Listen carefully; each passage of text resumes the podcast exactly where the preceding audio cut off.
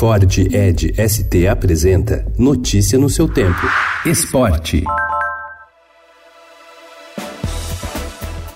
A eliminação do Brasil nas oitavas de final da Copa do Mundo Feminina de Futebol doeu mais do que se imaginava. Nem tanto pela derrota por 2 a 1 diante da favorita França, que joga em casa e tem um time melhor, mas principalmente pela empatia que a seleção de poucos rostos conhecidos do grande público provocou nos torcedores. Se em campo a seleção brasileira foi derrotada, fora dele o time tem muito a ganhar, de acordo com Marta. Em entrevista à Rede Globo, ela cobra a nova geração. Sem dúvida é um, um momento especial e a gente tem que aproveitar.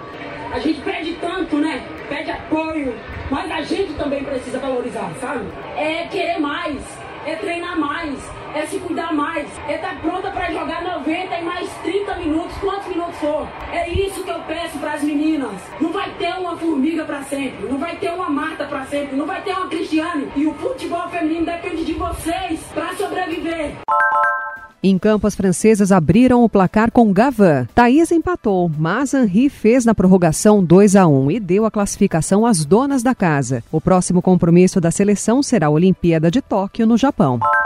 Pela Copa América, a Argentina está classificada para as quartas de final e não vai encarar o Brasil em Porto Alegre, como era possível. Com gols de Lautaro Martinez, após falha da defesa e de Agüero, a equipe de Lionel Messi superou o Qatar por 2 a 0 na Arena do Grêmio pela rodada final do Grupo B e se garantiu na sequência da competição.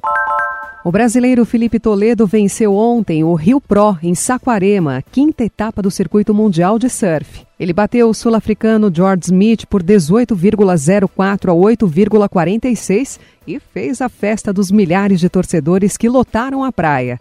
O surfista de 24 anos conquistou o bicampeonato em Saquarema, repetindo o feito do ano passado. Vice-campeão em Bells Beach, na Austrália, Filipinho pulou para a terceira posição do ranking mundial, atrás de Coloy Andino e John John Flores. No feminino, o título ficou com a australiana Sally Fitzgibbons.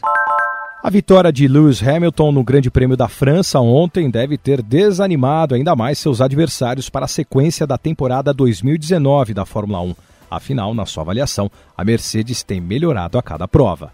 Notícia no seu tempo. É um oferecimento de Ford Edge ST, o SUV que coloca performance na sua rotina até na hora de você se informar.